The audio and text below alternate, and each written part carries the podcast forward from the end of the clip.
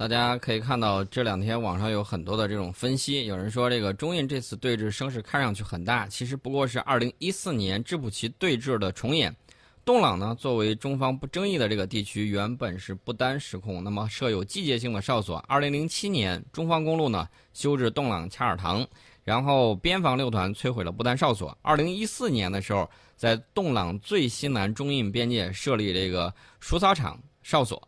这次中方要修通前往鼠草场哨所公路，彻底完成对这个洞朗地区的这种实际控制。那么，洞朗距离印度的七寸西里古里走廊，就是印度东北部最窄的地方，只有几十公里。一旦我们实际控制洞朗，那么印度包括藏南在内的这个藏南是我们的啊，包括他在那儿的这个东北邦驻军，暂时都有被这个围歼的这种危险，所以就触动了日印度最敏感的这种神经。这个位置每向前走一步，都是在印度的这个胸口上插上一个刀子。所以说呢，这就是为什么印度拼了老命从那个不丹那块儿跑过来啊，那就不是他的领土嘛，他非要从那儿过去，然后自己打自己的自己的脸，拼了老命也要阻止我们修路的原因就在这儿。那么，二零一四年支普旗对峙是怎么做的呢？我给大家简单说一下。支普旗方向，印度补给比较容易，而且支普旗距离。北京你知道有多远吗？嗯，七千二百公里。七千二百公里啊！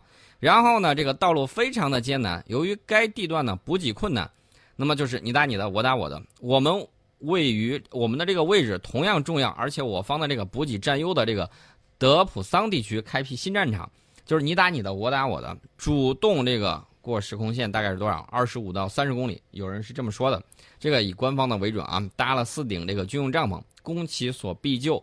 那么对印方施加压力，呃，然后将支普旗作为这个德普桑撤军的这个交换条件，然后就有力的掩护了我们在支普旗地区的这种行动。最终呢，我们在支普旗七沙仓纳西部高地设立了五零五四哨位，成功的将公路从支普旗哨所向这个勒马尔列方向前推了四点五公里。这是具体的，大家这个纷纷找资料找到的这个情况。其实这是网上的说法，我们可以再深入的再研究一下。我要给大家说的是官方的一个说法，这个官方的这个报道很有意思，是二零一六年八月二十六号星期五的那一篇报道，《西藏日报》的。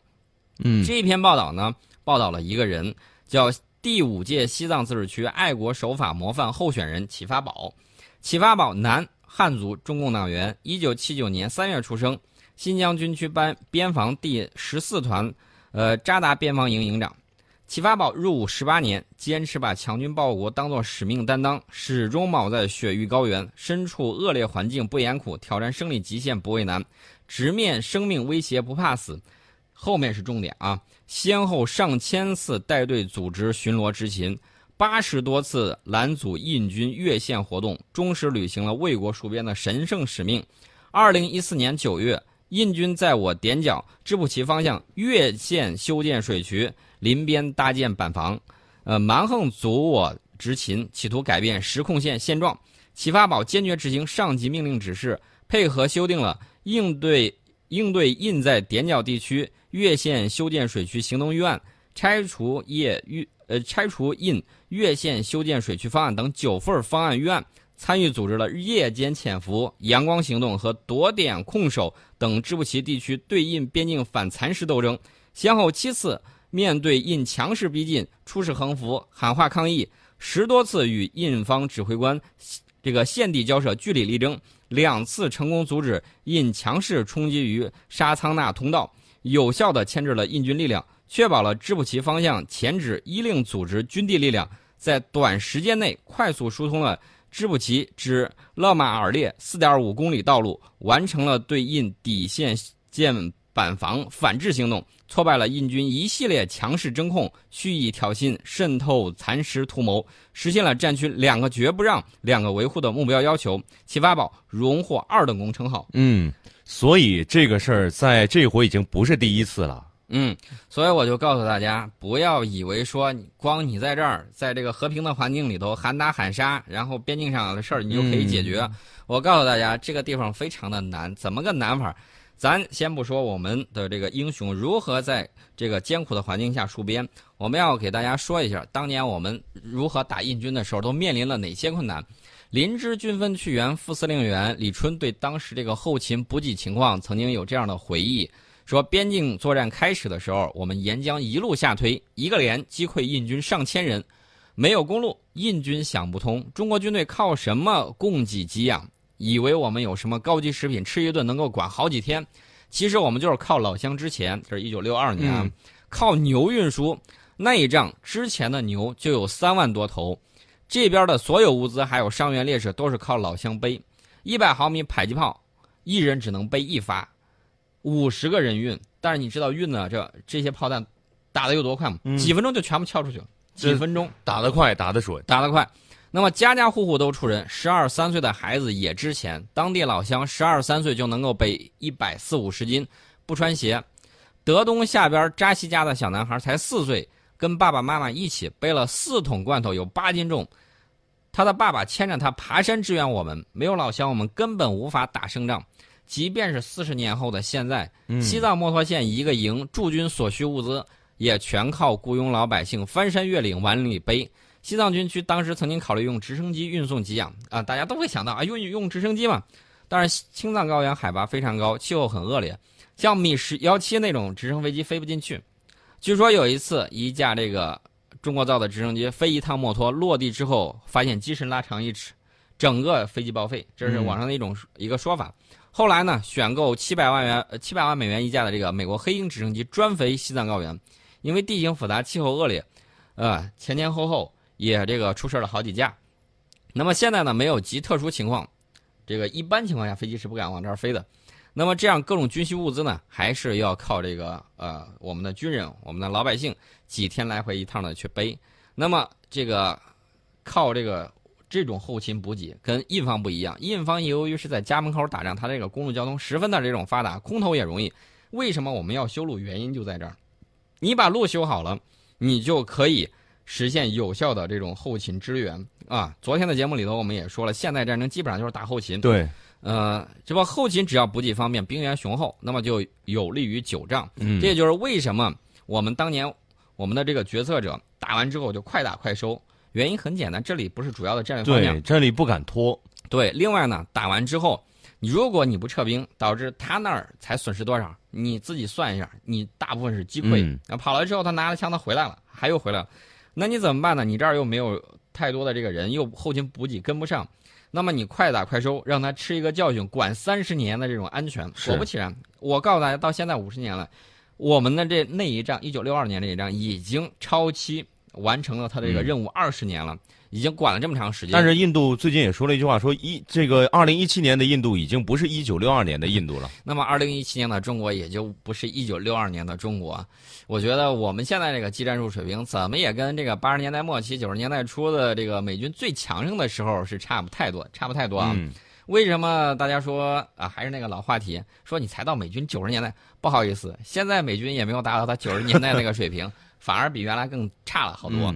呃，所以说呢，我告诉大家，这个中印边境的这个问题，是喜马拉雅山那一带的地理环境以及国际形势共同决定的。我们再来看一看国际形势。我们当年打印度是美苏交恶，古巴导弹危机，中国是趁间隙派小股部队，趁大雪还未封山的情况下去痛揍了他一顿。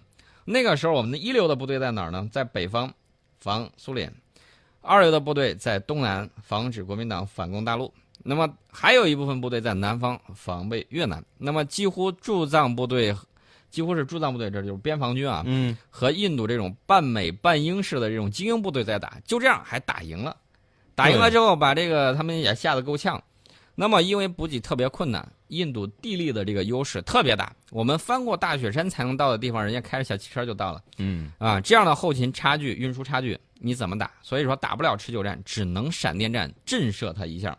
这就是这个原因。我们简单给大家说一就是几十年啊，呃，当时尼赫鲁被这个苏美为代表的国际社会怂恿啊，心态已经膨胀上了天。其实这是什么心态呢？我们分析，我觉得这是殖民地自卑和自尊心理共同作祟的一种体现。总想着硬一回争口气儿，你去打大英啊，他把你分裂了，对不对？冤有头债有主，不敢。嗯。呃，当年的殖民者，当年的主子，我不敢打，那怎么办呢？都是穷兄弟，我觉得我比你阔，干脆掐你两下吧。对，这是什么心态？一掐，结果还没掐过，看人低是啊。结果有机会就想拼命表现，邦基吃了一个当头棒喝之后又一蹶不振，等到自己力量觉得强的时候，那谜一般的自信就又会回来。是啊，直到遇到下一次胖揍的时候才会老实。嗯所以说呢，我觉得他们应该从这个心态里头，这个死循环里头出来。嗯，这是一个非常短视、爱占小便宜，而且极其贪生怕死的一个怎么说呢？一个邻居啊，而且欺软怕硬。一九六二年一触即溃，被解放军追得满山跑，在国际上是丢尽了脸。我告诉大家，一定要慎重打仗。为什么这么原因呢？你要打了之后打不赢，非常丢脸，国际形象大损。他当从此之后就被美苏视为扶不起的阿斗啊，然后呢，被国际社会广泛鄙视和无视。你要知道，之前他是不结盟运动的领导者，第三世界领袖这些名号，经过这一战灰飞烟灭，全没了，没了。嗯，这国际地位一下打没了。而且这场战争呢，让印度从舞台的中心跌落到舞台下了，连边缘都不是。然后的这几个列强，你知道看了之后怎么样？说哎呦，不过如此嘛，跟中国打还不行呢。你还是打不过嘛？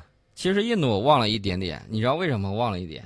他忘了朝鲜战争我们是怎么跟美军打的。当时世界上最强大的对手，我们都跟他打了，打了之后，而且战战之能胜，嗯，这个他自己一点教训都不想，他都不想想美苏所用他干什么的，然后人家就乐颠颠的跑过来了，对，跑过来吃了瘪，然后才知道不能当世界第三，他自己号称世界第三啊。嗯后来还有一个也号称第世界第三，不好意思，我们有个绰号叫三杀啊，就是专打世界第三。哎，你可长点心吧。那么现在就是当年的话，中印之间差距不是特别大啊，我指国家的这种实力差别不不是特别大他甚至比我们还要好一点点。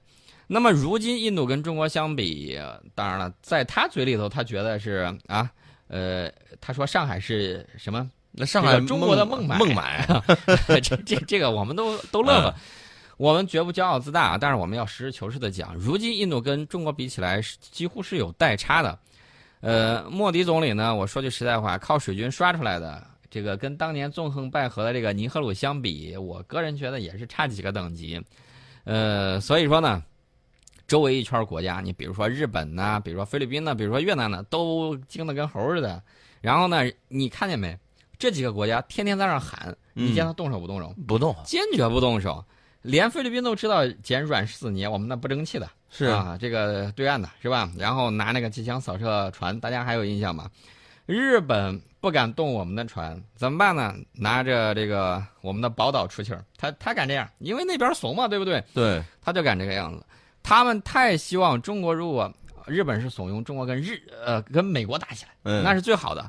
呃，如果打不起来的话，挑拨中俄之间关系；如果还不行，嗯，那就那中印。那中印吧，中印吧，你们打吧，打完了之后，最差的选择就是中国印度。对他们的好处就特别多。嗯你想一想，一打起来，两周边的那些国家，你知道会干什么事儿？干什么？制裁你、嗯，啊！这不管行不行，先制裁哎，你打架了，啊！你打架了，反正我是要制裁你的。呃，底下小弟也跟着帮腔嘛。对所以说呢，如果这个国与国之间稍微精明一点的话，就知道给备战很久、刀子磨得锃亮的这个中国打一架是多么脑残的这种行为。可惜呢，有些人就是脑子转不过来那个。转不过来。嗯，我们利弊战争，但是战争往往会因为有些人自大过度，导致无法避免。啊，今后一段时间，你是想破局还是想做戏？我觉得接下来一段时间可能会更清晰。那么我们待会儿就告诉大家，为什么他会有这样的这种想法。欢迎继续回来，我们抓紧时间说一说这个印度的迷之自信从何而来。呃，我们在说到迷之自信之前，要说说他迷之不自信。嗯为什么这么说呢？其实也是因为一九六二年的那场战争，现在已经过去五十五年了，一直生活在那种阴影之中。你，我告诉你，一个人面对一个事儿的时候，不论是他过度自信还是自卑，嗯，都会有什么样的情况呢？都是因为他对这个事儿还耿耿于怀，过不去。我给大家简单的讲啊，这个印度很多人一提到中国的时候，他你知道他反映什么？嗯他说中国人不可信。为什么？为什么？就是因为当年他打败了之后啊，印度舆论还有印度的精英一看，没办法呀，自己失败了呀，嗯，我我怎么说呢？没招没落了，一股脑把这个锅全都推到中国头上来，说本来我们关系挺好的，然后你这个我们没有料到你会打我们。不是你突然打我们干嘛？他忽视了一个前提，嗯是你现在蚕食我们的领土，提出了非分的要求，我们劝了你三年，你都不听，是揍你揍谁呀？然后呢，他就把我们塑造成了背信弃义、背后捅刀者，这就是他们这么干的。嗯，这是第一个。第二个，你知道还怎么办？嗯他说：“哎呀，不是我打不成，是我当年没准备好，没打出水平，啊，心里不服劲儿。没准备好，对，你知道他编造的这个谎言，甚至写到教科书里头。你知道他说什么？嗯嗯他说印度军队已经在阿萨姆平原摆好阵仗，正准备跟中国军队决战，没想到中国军队先撤了。哎，还是我们怕了吗？他他说没给印军展示实力。嗯，我这么告诉大家，这就等于说什么？先一砖拍脸上了，对，然后他头晕脑胀、头昏昏的，说你等着，我回去我回去叫人去，嗯，叫来人了，我们走了。对，你能说你第一仗打败了吗？我想问一下，你既然在阿萨姆平原摆好阵仗，你最开始你在哪儿？对，对不对？对，你为什么么离了那么远了呢？已经跑到平原上，本来是山地嘛，对不对？对？所以说呢，这个就是一种受害者的心态，然后入戏太深，结果呢，居然就真信了，嗯自自我心理安慰。还有一个非常有意思的一个情况，这个得跟大家说一下：印度独立之初，这个内部四分五裂，矛盾非常突出。那么一涉及到内政，就有印度教徒、穆斯林、高种姓、低种姓、北方人、泰米尔人、印度人、东北人等等相区分，然后呢，利益难以统一。那么只有什么时候呢？一说涉及到一九六二年的时候，或者说涉及到巴基斯坦的时候，嗯，然后印度哎就会从他们的分歧之中稍稍摆脱出来，凝结在一起。这是什么？我觉得是因祸得福呀，不然的话，你们早都四分五裂，形成古代你们长久以来的那个样子。这也算是不幸中的万幸吧。我只能说塞翁失马，焉知非福。那么以后，我告诉大家，回避并不意味着问题不存在，更没有办法消灭问题。我还是希望我们周边所有的国家都能够友好合作，共同的为人类文明的发展做出进步，呃，这个进步做出自己的这种力量和贡献。但是呢，我也告诉你，不要把你自己想要的东西强加给我们的这个头上。己所不欲，勿施于人；己之所不欲，亦勿施于人。嗯，